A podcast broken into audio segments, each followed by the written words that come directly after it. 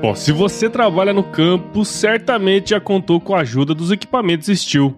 E para Steel, estar junto de quem faz a agricultura ir em frente é motivo de muito orgulho. Há muitos anos no Brasil, a Steel é reconhecida por garantir o alto padrão de qualidade de seus produtos e serviços, oferecendo soluções inovadoras para facilitar ainda mais o dia a dia do produtor rural. Como o agro corre nas veias do Brasil e está presente em todo o território nacional, a marca Steel conta com mais de 4 mil pontos de venda de norte a sul, cara. E neles você pode conferir todas as soluções para quem trabalha no campo e também assistências técnicas para ajudar no que for preciso e atender às suas dúvidas e necessidades. Siga a Steel nas redes sociais. Ela está presente no Instagram como Steel Oficial e no Facebook como Steel Brasil Oficial. Steel, ó, se escreve com S-T-I-H-L ou entre no site www.steel.com.br e saiba como as soluções Steel podem ajudar você no dia a dia. Steel, junto de quem faz o agro.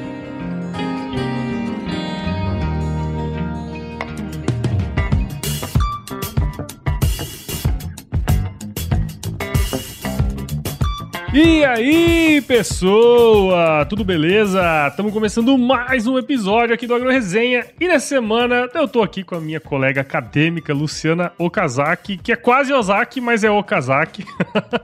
A Luciana é formada em Engenharia Agronômica pela Exalc, fez a sua dupla diplomação pela Escola Superior de Agricultura de Angers, lá na França, além de ser certificada em Business Administration pelo INSPER. Hoje ela é terapeuta integrativa e vai contar um pouco pra gente como tem sido esse caminho aí pro autoconhecimento. Ô Luciana, também conhecido como Scrap, muito obrigado por participar aqui com a gente, seja bem-vinda ao Agro Resenha Podcast. Olá a todos, oi Paulo, obrigada por me receber. Olá a todos os ouvintes, podcasters. É um prazer enorme estar aqui conversando com você hoje. Uma honra de fazer parte dessa rede tão importante que é o Agro Resenha, primeiro podcast do agronegócio brasileiro, né? Uma honra e um orgulho de ver meu colega acadêmico, vulgo Prudence, à frente desse projeto tão bacana. Pois é, cara, tudo tem um começo, né? E é, eu acho que a gente uhum. vai falar sobre muito, muito sobre isso hoje. Tudo tem um começo, tá certo? Pois é. Bom, e você que tá aí do outro lado escutando esse episódio, firma o golpe aí que nós já já estamos de volta.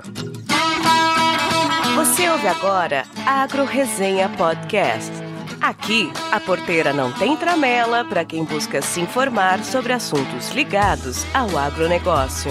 A apresentação, Paulo Ozaki.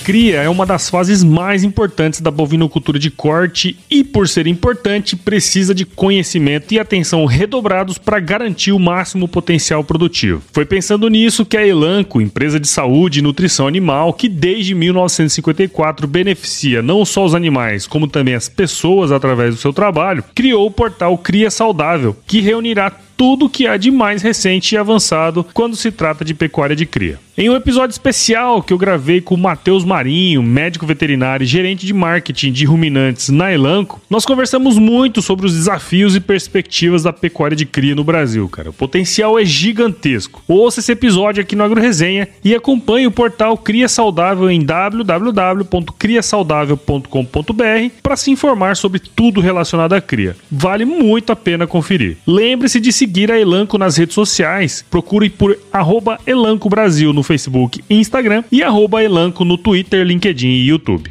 Elanco, alimento e companheirismo enriquecendo a vida.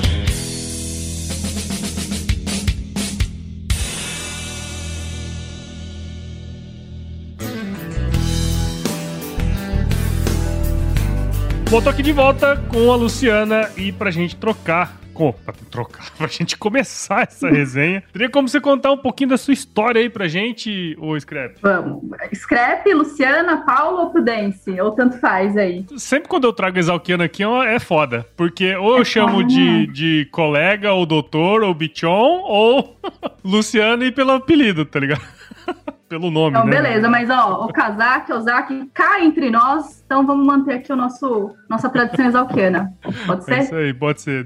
Demorou. Então tá bom. Bom, assim como você, eu sou da cidade grande, né? Eu nasci em São José dos Campos, Vale do Paraíba, mas eu cresci em São Paulo. E aí, com 17 anos, rumei para o interior de novo, fui estudar agronomia na gloriosa Exalc, em Piracicaba, e emendei aí uma graduação sanduíche. Fiz um duplo diploma na, na França, passei três incríveis anos nas terras napoleônicas, tive meu diploma aí de mestrado em mercados internacionais. E aí, de volta para o Brasil, eu ingressei no mercado de trabalho. Fui treinar na Bung, por essa empresa eu morei em Maringá, interior do, do Paraná, morei em Rondonópolis, Mato Grosso, rodei bastante aí esse Brasil de norte a sul, trabalhando com originação de grãos. Depois eu trabalhei com logística, trabalhei em programas de excelência em logística, melhoria contínua, operação e planejamento. Depois da Bung, eu fui para a CHS, que é uma outra trade, uhum. também na área de planejamento logístico. E por fim, eu trabalhei na Mosaic com implementação de projetos de melhoria é, em logística e planejamento de supply chain. E aí foi minha última passagem pelo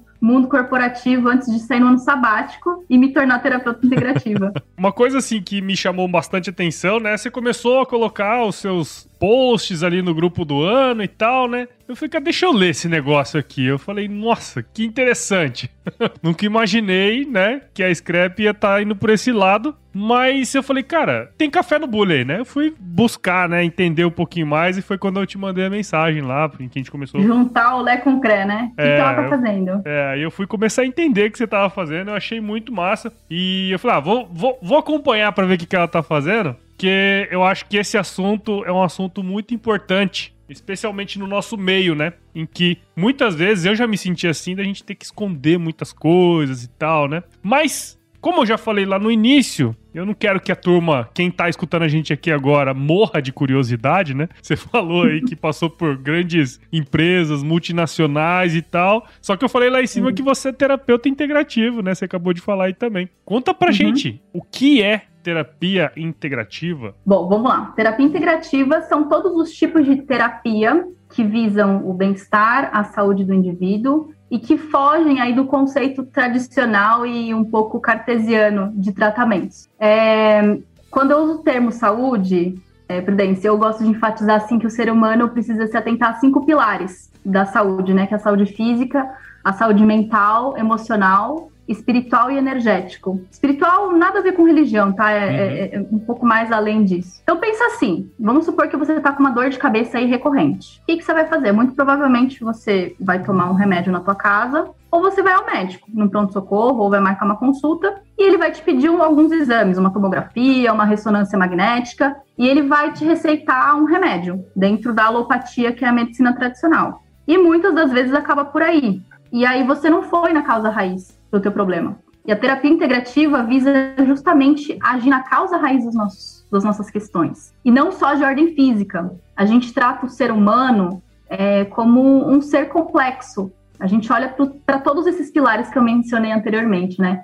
E na maioria das vezes a gente é tratado como uma máquina, né? Como peças separadas. Ah, tô com um problema na cabeça, vou tratar ali a dor da cabeça.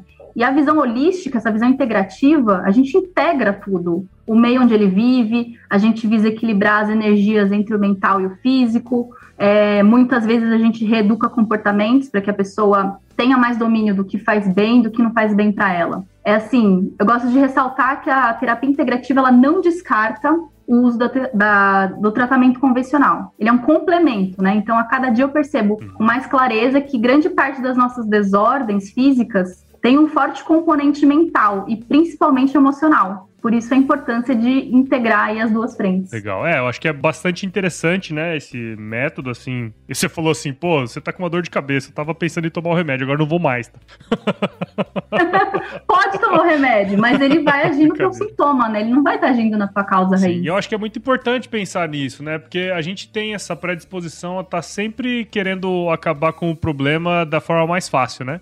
E aí a gente acaba recorrendo para métodos tradicionais e acaba não pensando, né? É. De forma mais holística é... dentro do problema, né? Exatamente. E é bem interessante que muitas dessas técnicas, muitas dessas terapias, é, você nem saiba que é uma terapia integrativa. Por exemplo, homeopatia, acupuntura, hipnoterapia, meditação, yoga. E muitas dessas técnicas hoje já, inclusive, estão dentro do nosso Sistema Único de Saúde, dentro do SUS. Hum olha aí. Sendo legal. usadas com a medicina tradicional. É bem interessante isso. que bacana, cara. Que legal. Bom, Para que também a galera não bugue aí, né? A gente falou de toda a sua carreira lá e, a, e falamos agora dessa questão. Eu acho que é importante, né? Assim, nesse último ano e meio você comentou comigo que tá trilhando, né, esse caminho aí um pouco diferente, bem baseado no autoconhecimento, como você bem colocou ali atrás. Eu acho que tanto para mim como para a maioria das pessoas que possa, por exemplo, conhecer você e, sei lá, entrar lá no seu LinkedIn e puxar sua capivara lá, o pessoal vai dizer, pô, ela tinha uma, uma, uma, uma, carreira de sucesso aí no agro, né?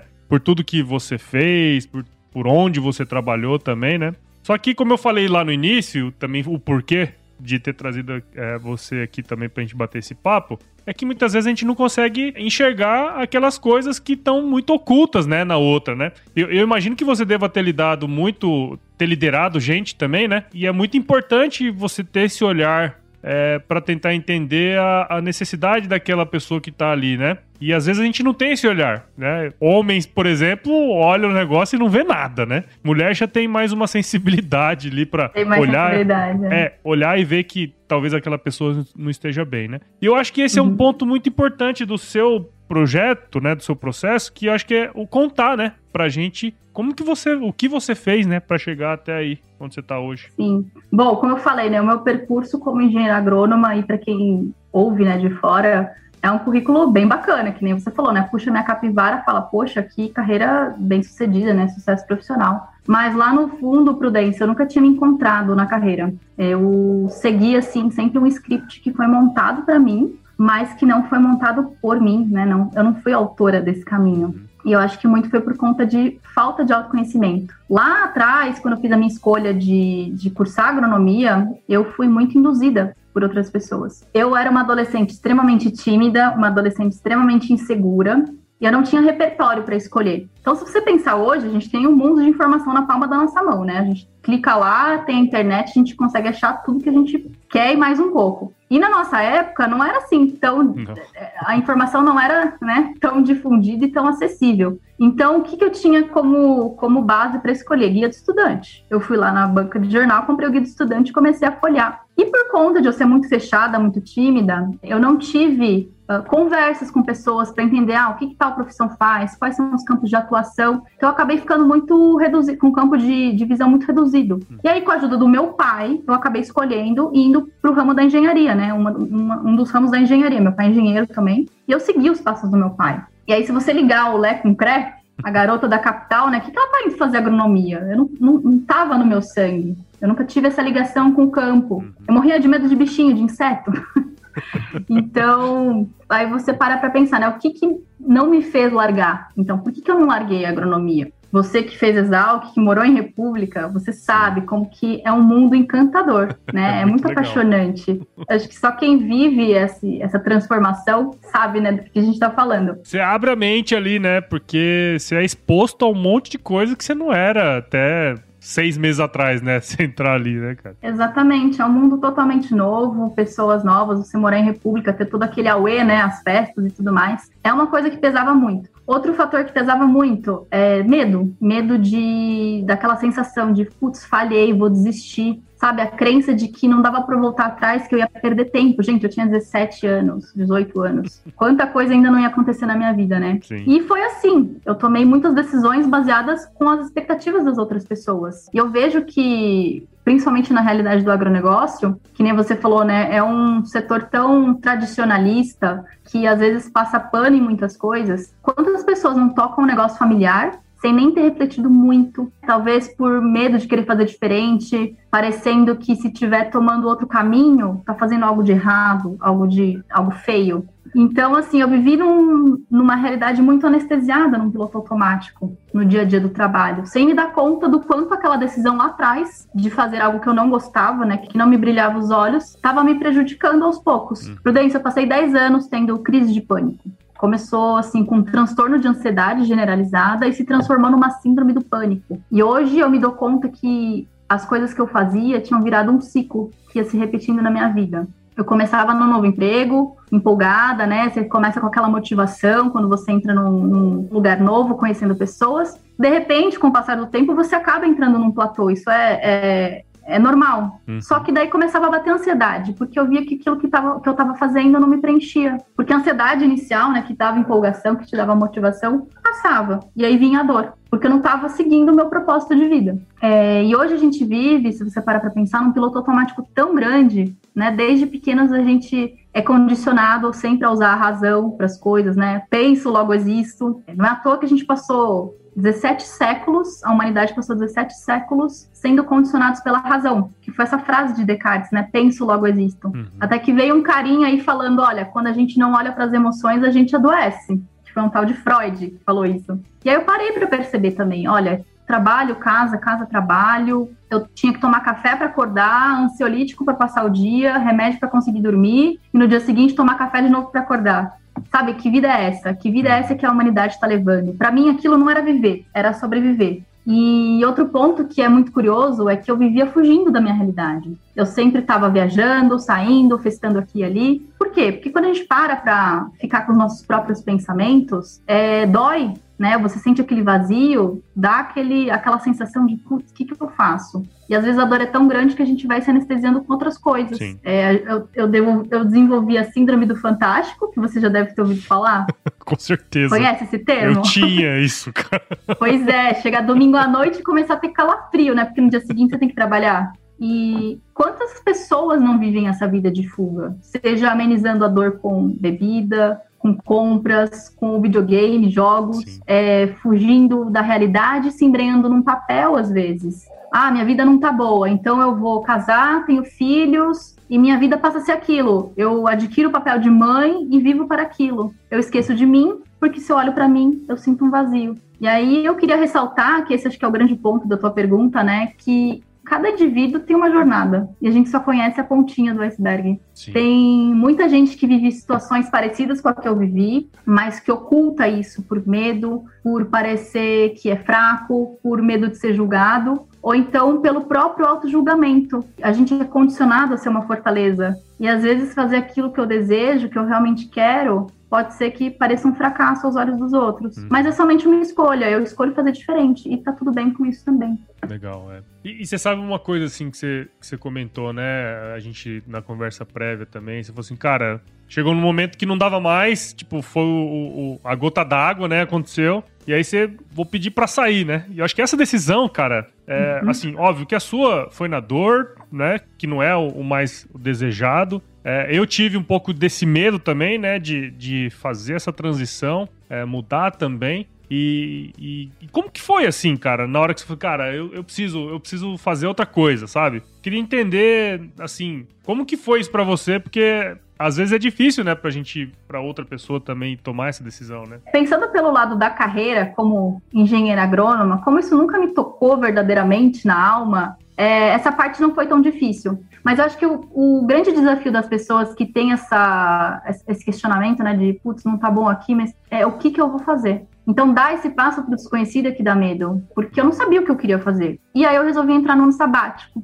Então, foi, essa foi a minha primeira decisão. Ah, em vez de eu começar alguma coisa nova logo de cara, deixa eu tomar um tempo para mim, para eu pensar o que, que eu quero, para onde eu quero levar minha vida. É, eu, eu preciso analisar para onde eu estava direcionando aquela nhaca toda que eu estava desenvolvendo ao longo de, de três décadas. E para quem não sabe, é um período sabático é um período que você tira para os seus projetos pessoais, é, para as coisas que normalmente a gente não tem tempo de fazer quando a gente está no cotidiano, na correria do trabalho. Na, na Europa e nos Estados Unidos é muito comum os estudantes terminarem a faculdade, né, o college, e tirarem um gap year, que é o período sabático, antes de começar a trabalhar. E aqui no Brasil não, né? É muito comum. A gente sai de um emprego, já pula num outro, emenda sem pausa, muitas vezes sem férias. E a gente até sente um orgulho disso, né? Parece que a gente está fazendo um negócio mega maravilhoso. E a gente às vezes releva o quanto que isso pode impactar aí a nossa saúde mental e física. Sim, sim. E aí, assim, para quem me conhece, eu sou pouco apegada a coisas materiais. Então, todos esses anos de trabalho como CLT, eu consegui montar ali o meu colchãozinho, né?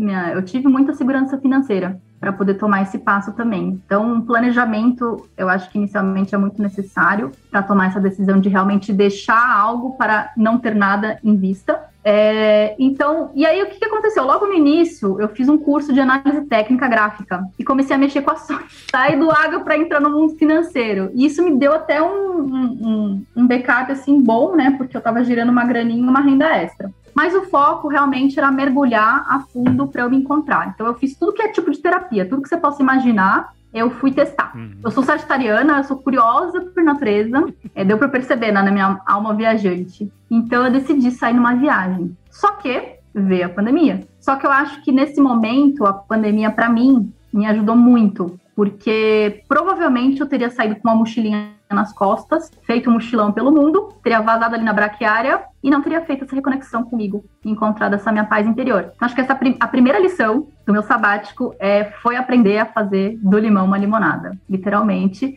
não usar algo externo como uma muleta para me impedir das coisas que eu precisava fazer. E a gente se vitimiza muito, né, Prudência? É o é. trabalho, é o chefe, é o governo, tudo. Né? E a gente vai encontrando todas as desculpas perfeitas para a gente não melhorar, não mudar, não agir. Exatamente. Mas assim, eu acho que o grande desafio também foi lidar com as minhas questões emocionais. Medo, o medo do julgamento, como eu coloquei, né? Mas chegou uma hora que ficou muito claro para mim. Eu, eu tô vivendo a vida de quem? Porque não era minha até quando eu vou levar desse jeito? Então eu tive que trabalhar muito as minhas crenças. É, eu tinha uma crença que era muito pesada, né? De ah, eu tô velha pra fazer uma transição de carreira, no auge dos meus 33 anos. E se tudo der certo, né? Se contar com a minha genética aqui oriental, acho que eu vou viver pelo menos mais uns 60. Então, tô velha como, né? De que se, crenças, né? De que se eu não seguisse o molde tradicional, ter o um emprego na SLT. A gente é muito condicionado a isso, né, desde a muito. escola. Ah, tem que conseguir entrar na faculdade, conseguir um emprego, galgar a escada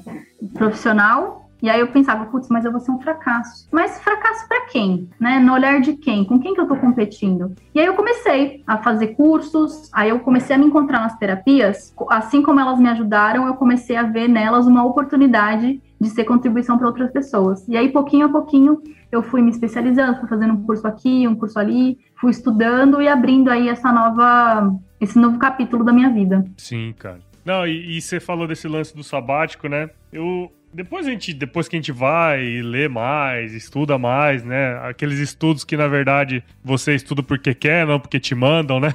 Você percebe que eu, eu, eu, eu, mergulhei nesses últimos tempos em ler muita biografia, sabe? E é impressionante como os grandes nomes, os grandes nomes, tipo, da história, os caras tiravam pelo menos duas ou três férias por ano, tá ligado? E, tipo, tinha outras. Você pega Churchill. Churchill, além de ser, ter sido primeiro-ministro, o cara foi pintor, escritor pra caramba. Né? Você vê as obras que o cara pintou, você fala, caralho, o cara fazia isso. Aí o cara pegava e tirava três semanas no meio da França lá e ia pintar as paisagens, tá ligado? Aí você pega um Einstein da vida que fazia a mesma coisa, você pega, cara, um monte de gente. E eu e, e, aí depois você começa a pensar que isso também é importante, tanto para você pessoalmente, né? Como pro seu processo criativo, né? Seja lá o que você vai fazer, se você vai trabalhar numa empresa, se você vai ter a sua empresa, né? E eu me arrependo uhum. muito de não ter feito esse sabático logo quando eu me formei, assim. Porque eu também fiquei meio perdidão, eu fiquei tava trabalhando no CPE lá e tal. Depois fui pro Pará, deu tudo errado lá, e aí eu fiquei, tipo, um mês, assim, no limbo, achando que eu tinha uhum. que,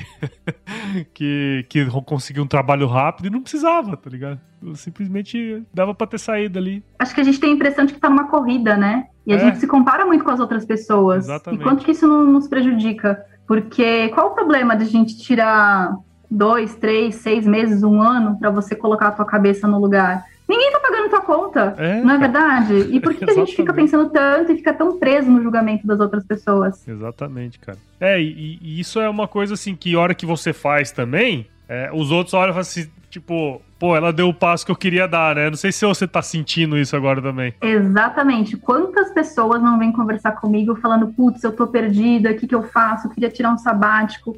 E assim, é muito legal servir de inspiração, porque algumas pessoas já estão começando a dar esse passo, como a, entre aspas, liberdade, né? Essa, é, ganhando consciência em relação a isso. Então, é bacana. Quanto mais eu exponho, mais eu vejo que eu consigo ajudar outras pessoas, servindo de inspiração com a minha história. E o que você falou agora, Prudence, você falou, ah, lá atrás eu não tirei. Por que não agora? Por que então... não decidir ficar um mês aí? Você que trabalha com criação de conteúdo, você sabe o quão importante, né, é ter esse recuo daquilo que você está fazendo, espairecer, sair da tua rotina, do cotidiano. Sim, cara. E eu acho que esse, esse que é o ponto, né? Por exemplo, você contou uma coisa aí que é, nesse processo seu de transição, né?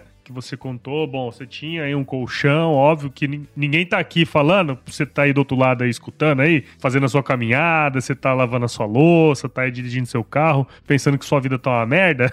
ninguém aqui tá falando pra você largar tudo, abandonar e, e, viver de qualquer outra coisa, não é bem assim também, né? Não, Tem que pensar, né? Acho que não é isso, né? Mas. Não, porque, inclusive, vivemos no mundo material, né? Estamos aqui numa experiência terrestre que a gente precisa comer, a gente precisa pagar as nossas contas também.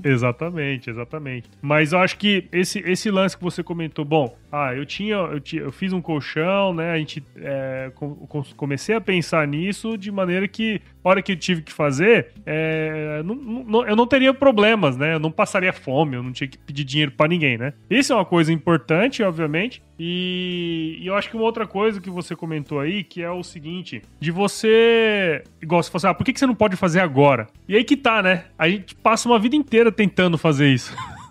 E acho que agora, por exemplo, no meu momento, eu também posso fazer isso agora, sabe? De você, pô, você trabalha no digital, você pode estar onde você quiser. E, e essas conquistas que são interessantes, né? E, e pô, ensinar os outros, mostrar para os outros que existe esse caminho também é uma coisa legal, né, cara? Mas a gente tem muito sabotador interno, né, Prudência? É, exato. Então a gente acaba colocando muita trava. É, eu, eu acho que a questão de ter.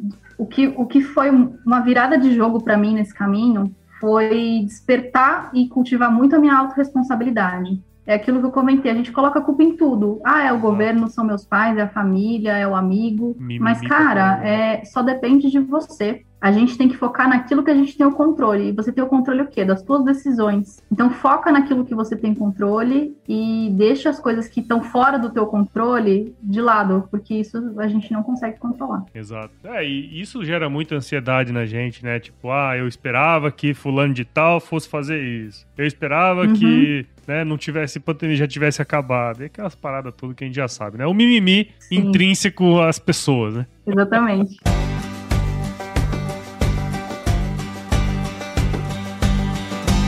E aí, tá curtindo o bate-papo, cara? Espero que sim. Mas eu tô passando aqui para te dar um recadinho. A missão da Stoller é transformar conhecimento em inovação para a agricultura, gerando valor a todos os envolvidos. Por mais de 50 anos, ela transforma conhecimento em inovação no esforço de impulsionar as culturas a alcançarem seu máximo potencial genético e atingir altas produtividades. E quando se trata de conhecimento, você pode encontrar tudo sobre fisiologia, nutrição e Biologia de Plantas no podcast Campo On, produzido pela Stoller.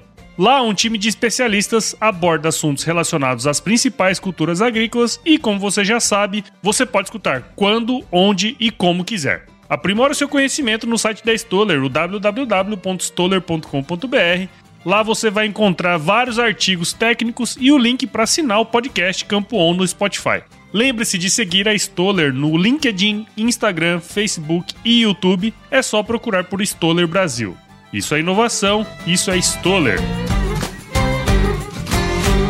Como eu falei lá, eu comecei a ter contato mais com o seu conteúdo depois que você foi pro mundo digital, né? Até então, eu não sabia, né, que você tava nesse processo, né, de, de se encontrar pessoalmente e tudo mais. E aí, eu queria entender um pouco de você, assim, como que você entrou nesse mundo, né? Do digital? O que, que você espera dele, né? Como é que tá isso aí na sua cabeça? É, pois é, assim, eu não acredito muito em coincidências, né? Tudo acontece por uma razão. E a gente passou cinco anos da graduação sendo vizinhos de portão de frente e a gente tinha pouquíssima amizade, né? E somente agora a gente retomou o contato e começamos a trocar informação, trocar figurinha. Mas assim, Prudência, para mim é um mundo novo, um mundo digital, eu tô tendo muito aprendizado. E assim, o bacana é que pela primeira vez, sabe aquele discurso do Steve Jobs que ele deu na formatura de Stanford, acho que foi em 2005, acho que no ano que a gente entrou na faculdade. Uhum. Pela primeira vez o discurso dele começou a fazer sentido para mim, né? Porque eu comecei a ligar aos poucos. Putz, quando eu, eu deixei minha carreira do agro para trás, uma das crenças que eu tinha era: caramba, eu estudei tanto para dar um delete em tudo e muito pelo contrário. Tudo que eu aprendi nos bancos de escola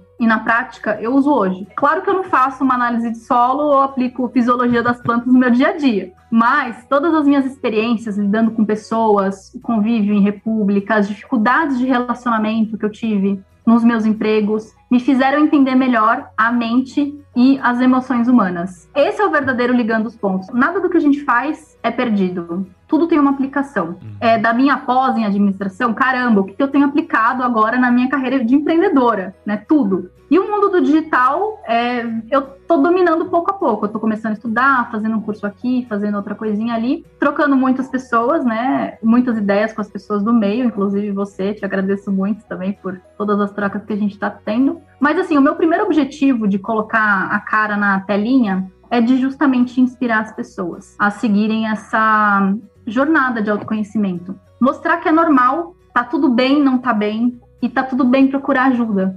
Eu vejo que muita gente se identifica, como eu falei, com a minha história, e como isso serve de empurrão inicial, sabe, para as pessoas começarem a escolher cuidar de si mesmas, porque as pessoas se negligenciam muito. E hoje eu trabalho atendendo com algumas técnicas, né? É, não sei se fuçando nos meus conteúdos você já chegou nessa parte, Sim. mas eu trabalho com um, uma técnica que se chama barra de access, que é para limpeza de crenças limitantes, de medos, de pontos de vista fixos, e trabalho muito com mindfulness e meditação, que são excelentes para ansiedade, inclusive, é, me ajudaram demais. Eu trabalho com coisas que me ajudaram, né? Coisas que fizeram sentido e diferença para mim. Eu quero incentivar as pessoas a saírem desse piloto automático, a parar de, de, de viverem suas dores, né? E frustrações, mostrando que existe alternativas, mostrando que não precisa. Oh, outra coisa, meu segundo objetivo acho que é desmistificar as terapias integrativas. Como assim? É, mostrar que você não precisa ser bicho grilo vendendo coco na praia para ser terapeuta. Pelo contrário, você pode ser uma menina da cidade grande e você não precisa ter distúrbios psicológicos super graves para você buscar terapia. Então eu espero que cada vez mais com esse meu mergulho no digital, eu possa ser contribuição para as pessoas com as minhas técnicas, com a minha, minha metodologia, fazer esse importante papel de conscientização, que é aquilo que você falou, né? É um assunto que às vezes dentro das corporações ou no nosso dia a dia, no meio é, do agronegócio, é muito tabu, é muito mal visto, né? As pessoas não conversam sobre isso. Então eu quero realmente levar esse assunto para as pessoas conhecerem. E assim, eu me lembro quantas vezes eu não passei por uma crise de ansiedade, eu tive lá os meus sintomas físicos no meio do expediente e as pessoas não sabiam o que fazer. Então, é, é levar essa consciência para as pessoas, não só para aquelas que estão passando por esse momento, mas para aquelas que estão em contato com pessoas que estão em dificuldade. É, e em breve, né, então futuramente também lançar meu grupo de mentoria e um curso para quem tem interesse de tornar a vida mais leve através dessa jornada de autoconhecimento. É interessante, né? Como o digital, apesar de ser digital, tá cada vez mais acessível para a gente conversar com as pessoas, né? É, distribuir o conhecimento, afinal, você estudou bastante sobre isso. E tem o lance também, né? Que, bom, ninguém vive de vento, né? E você acabou se tornando uma empreendedora também, né? Quer dizer, Sim. todo aquele arcabouço que a gente traz, assim, da vida e de que essas coisas não dão dinheiro, né? Ah, eu imagino que você devia pensar nisso também, porque eu pensava muito. Ah, esse negócio aí não dá dinheiro. O que esse povo fica fazendo no Instagram aí, colocando, né? E, e eu acho que a gente acaba é, quebrando um pouco dessas crenças também, né? E, e quando você começa a enxergar isso de uma maneira diferente, você começa a trabalhar de maneira diferente também, a seu favor, obviamente, né? Exatamente. E assim, assim são crenças que a gente vai comprando de outras pessoas, né? A Exato. gente ouve uma pessoa falando ali, de repente uma pessoa que tentou e não deu certo, aí você toma aquilo como uma verdade. E aquilo vira uma crença que vai direcionando tua vida. Exatamente, cara, exatamente. É. E tem um mundo aí, né, cara, de, de coisa para ser feito ainda no digital e tudo mais, né? E de todos os nichos possíveis e imaginários. Você pega o autoconhecimento, você pega qualquer outro tipo de conhecimento, né? E cada vez mais estão surgindo, né, coisas assim, que eu acho bem bacana também. Tem uma coisa que eu gosto de, de conversar, assim, com quem tá começando a empreender também, entrando no mundo digital, e você deve talvez sentir isso também, é que não existe a concorrência né? É, é, você tem um mar infinito, um, mar infinito de possibilidades. E tem uma coisa que só você consegue trazer para as pessoas, que é a tua essência, Exato. que é a tua, a tua autenticidade. Eu posso fazer um, um podcast de agronegócio. Eu e você, você vai trazer o teu olhar, você vai trazer a sua vivência, as suas experiências, e você vai dar aquele toque, né? Aquele tempero que só Exato. o Paulo Ozaki vai dar para o AgroResenha. Então, achar que ter medo de entrar para o mundo digital achando que já tem muita concorrência também é uma crença que precisa ser trabalhada. Exatamente, cara. Eu, escuto muita gente falando isso, sabe? Tipo, ah, mas já tem um monte de podcast, ou já tem um monte disso e daquilo, né? E as pessoas não entenderam que o que importa é ela, na verdade, né? As pessoas não escutam o podcast só pela informação, né?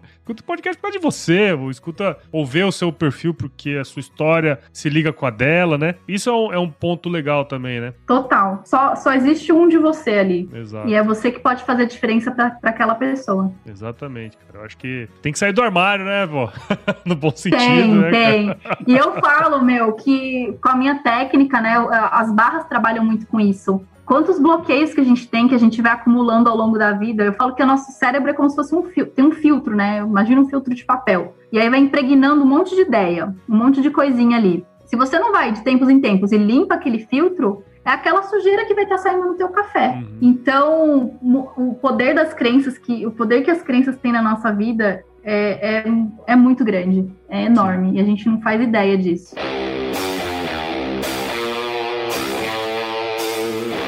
E aí, cara, pô, não sei você, mas eu curto demais escutar podcast no som do meu carro enquanto eu dirijo. E é o jeito que eu encontro tempo, obviamente, para me informar sobre tudo que me interessa. E é pelas estradas do interior desse Brasil que o agro tem construído a sua história e, sem dúvidas, a S10 está presente nela, sempre em parceria com o homem do campo, carregando de tudo, especialmente boas histórias de gente que faz acontecer. Falando em boas histórias e de gente que faz acontecer, a Chevrolet lançou o S10Cast, um podcast que você pode escutar no conforto da sua S10, trazendo boas histórias envolvendo pessoas, músicas e tradição, com meu amigo Rogério Coimbra, do Mundo Agro Podcast. Ouça o S10Cast na sua plataforma de podcast favorita e lembre-se de assinar o feed para ser avisado dos novos episódios do S10Cast. S10Cast, o podcast feito para quem faz. Bacana, pô, Scrap, eu acho que foi um bate-papo muito massa, cara. Eu acho que tem muita gente, certeza, né, cara, que alguém que tá escutando a gente, você que tá aí agora escutando esse episódio, cara, é, pensa um pouco nisso. Eu quis trazer esse episódio aqui justamente que é pra gente quebrar um pouco desse paradigma e, e falar que o autoconhecimento ele. As pessoas estão questionando isso há milênios, cara. Lê aí as obras de Platão pra você ter uma ideia do que o cara falava naquela época. Os questionamentos que o cara tinha naquela época são os questionamentos que a gente tem hoje. E tá tudo bem ter esses questionamentos, né, cara? É inclusive saudável, é salutar a gente ter esse tipo de questionamento. Afinal, nós somos um ser único, né? E, e a gente tem que fazer o que a gente o que a gente gosta, obviamente. Só que a gente tá, óbvio que nós não vamos fazer qualquer coisa, né? Temos leis, temos várias outras Sim. questões aí, né, de sociedade que são importantes. Mas uh, tenho certeza, viu, Scrap, que quem escutou esse episódio aqui tirou muitos ensinamentos legais aí dessa história. E eu queria te agradecer e parabenizar você, tanto pelo seu trabalho, como também pela coragem, né? Que muitas pessoas não têm, né? Obrigada. Não, isso que você falou é bem importante, né? Se você não tá se questionando, tem alguma coisa errada. Porque você deve estar tá vivendo num piloto automático e tua vida deve estar tá indo ali pro brejo. Exatamente. Muito provavelmente. Mas, Prudência, eu que agradeço imensamente aí teu convite. Eu fiquei muito feliz de compartilhar esse espaço aqui com você. E, bom, vou deixar então aqui o convite para as pessoas seguirem no meu, me seguirem no Instagram. Meu arroba é luciana.okazaki, com K e com Z. É, eu faço publicações semanais, não sei se você já chegou a ver também no meu Sim. LinkedIn, eu posto alguns artigos. Sim. Então, para quem gosta de uma leitura aliás, né, mais profunda sobre autoconhecimento, quem é mais de ler do que de ver vídeos, essas coisas, tá lá no meu perfil também, Luciano Okazaki. E vou fazer meu jabazinho aqui, então, aproveitando o espaço. Na hora, eu já ia perguntar isso pra você, como é que a galera faz aí pra, pra acompanhar aí. Eu tenho. Eu tô fazendo uma série de lives às terças-feiras à noite, onde eu falo sobre. É uma série que se chama Normalizando o Sentir. É justamente desmistificar essas coisas, falar sobre autoconhecimento, e eu faço em conjunto com uma outra terapeuta.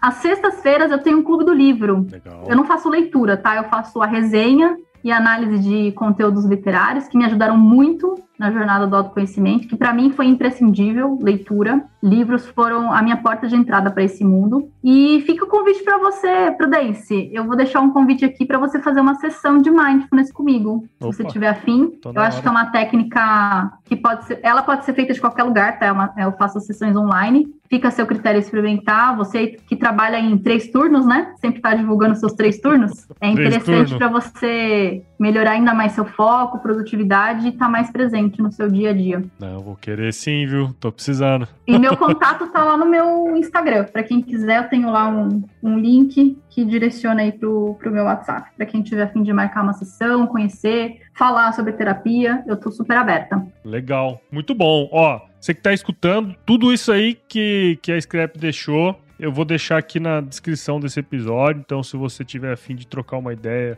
com ela, manda uma mensagem lá no Zap, né? Tem o Zap aí também que ela vai. No Zap não, no Instagram. E tem o Zap, acho que tem lá no Instagram, né? Que você falou, né? Tá lá no Instagram, sim. Exato. Então, fica à vontade para entrar em contato com ela aí. E ó, muito obrigado, viu? E agora é o seguinte: nós vamos para a parte super importante desse podcast aqui, porque, óbvio, a jornada do autoconhecimento é ótima né? Tudo aqui é tudo muito bonito, cheiroso, mas o quiz é a cereja do bolo aqui. Vamos nessa? Não vai escapar, né? Tá bom, vamos lá. quiz!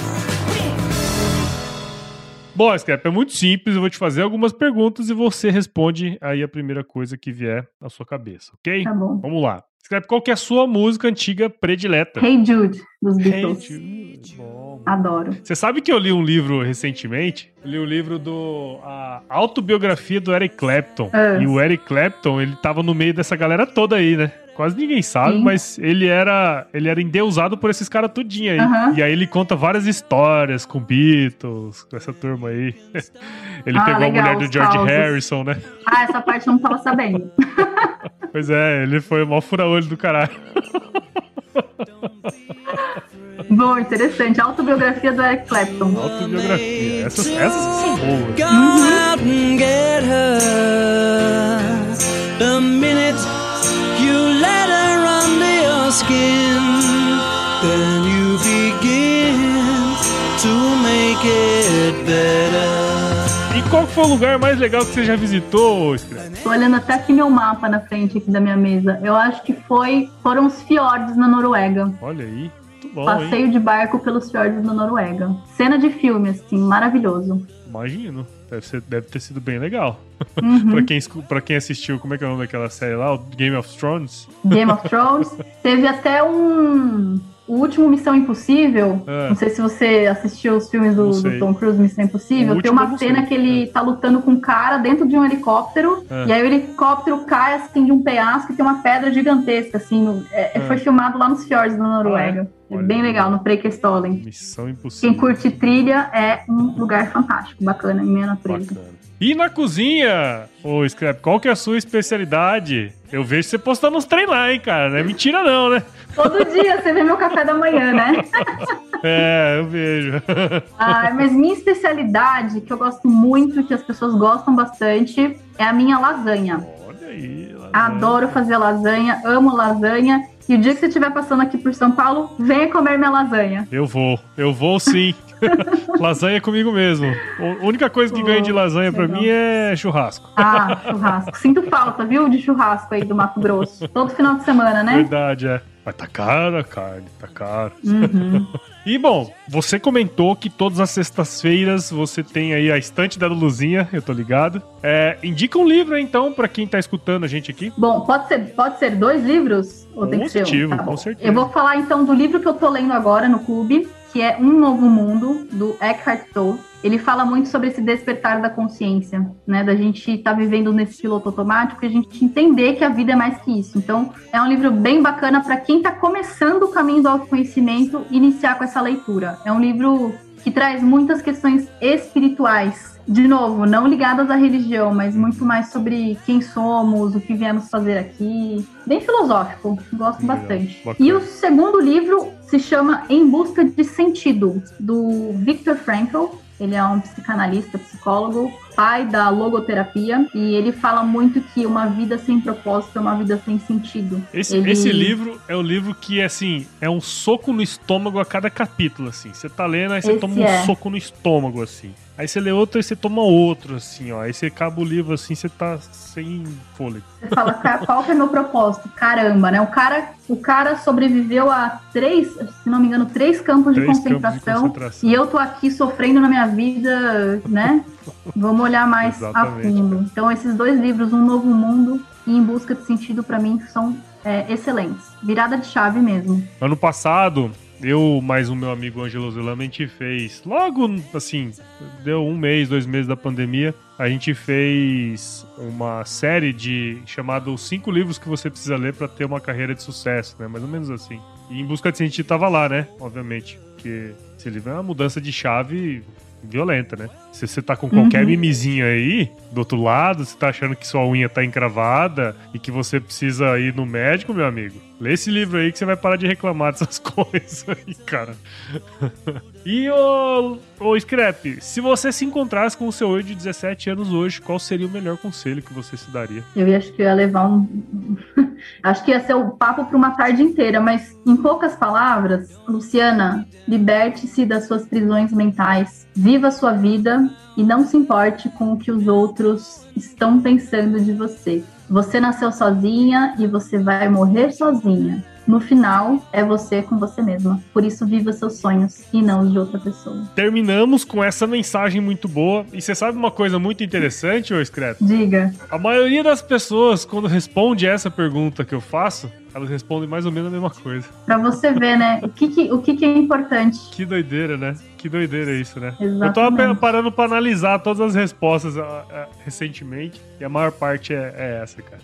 Cara, vai tranquilo, vai dar certo faz o seu caminho, que é isso aí. Eu teria acho que um outro recado, então, pra, só para fazer outro, outra chamada aqui. É. Comece a fazer terapia. É, Luciana, então. você é jovem ainda, ainda tem, tem muito conserto, então comece a fazer terapia desde já. E tá tudo bem, tá tudo bem fazer terapia. É isso aí. Muito bom, então, Scrap, que legal, cara. Uma última aqui pra gente finalizar. Você tem o, a rotina, assim, você escuta podcasts? Tá na sua rotina escutar podcasts? Tá na minha rotina. Inclusive, eu tenho até um, até um papel, eu, eu tenho uma rotina matinal, né? Eu todo dia, depois do café da manhã, eu faço um alongamento, faço meditação, faço a minha oração. Então, tô conectando ali tudo, né? Cabeça, mente, emoção, espiritualidade. É, e eu gosto de tomar sol ouvindo podcast. Então, todos os dias eu tomo aqui meu solzinho ouvindo um podcast. Isso é bom, hein, cara? E você lembra como é que você começou a escutar podcasts? Quando eu tava no, no auge da minha crise, no, em dezembro de 2019, que eu estava ali no fundo do poço, achando que eu ia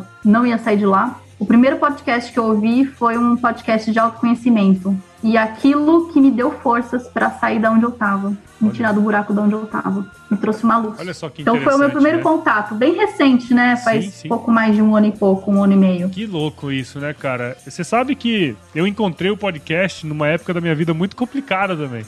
Hum. e, e, como, e, assim, até só porque eu tenho podcast falando, não é isso não, mas podcast tem o poder de mudar a vida das pessoas. Tem o poder de mudar a vida das pessoas por diversos motivos, tá? E eu sempre falo, ó, se você gosta de um podcast, seja o Agro Resenha ou seja qualquer outro podcast, te indica, cara. Indica isso pra um amigo, porque de repente ele vai encontrar uma coisa que ele gosta e aquilo ali pode ajudar. No caso do Agro Resenha, nós estamos disponíveis em todos os agregadores de podcast: Apple, Google, Spotify, Deezer, Castbox, qualquer um que você for buscar o Agro Resenha tá lá. Segue a gente também nas redes sociais: Instagram, Facebook, Twitter e tem o LinkedIn também. Entre no nosso grupo do WhatsApp, é, tem o nosso canal do Telegram também. Você vai encontrar todos os conteúdos que a gente produz lá e escreve para contato agroresenha.com.br caso você tenha aí alguma canelada, alguma coisa, alguma sugestão de pauta também. E nós fazemos parte da rede Agrocast, a rede de podcasts do agronegócio mais fofinha e bonitinha do Brasil. Então, se você quer seguir aí outros podcasts do agro, é só chegar lá em redeagrocast.com.br. Scrap, muito obrigado de novo. Muito obrigado por você ter compartilhado essa história sua aí. Tenho certeza que vai, vai ter muita gente que vai ser desse episódio diferente aqui. Muito obrigado, viu? Obrigada, Prudência. Um abração. E um abraço para todos que estão assistindo. Assistindo, não, ouvindo a gente, né? É. Eu que estou te assistindo aqui na minha câmera. e viu, ó dentro das suas sessões aí de terapia integrativa, tem uma frase que você precisa colocar, ou pelo menos, sei lá, um, um ensinamento milenar assim, de muito conhecimento embutido, que é uma frase. Sabe qual que é essa frase? Hum. Se chover, não precisa molhar a horta.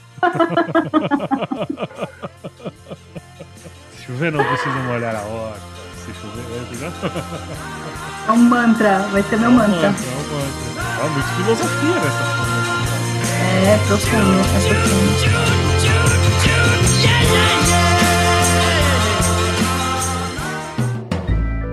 Mais um produto com a edição Senhor A.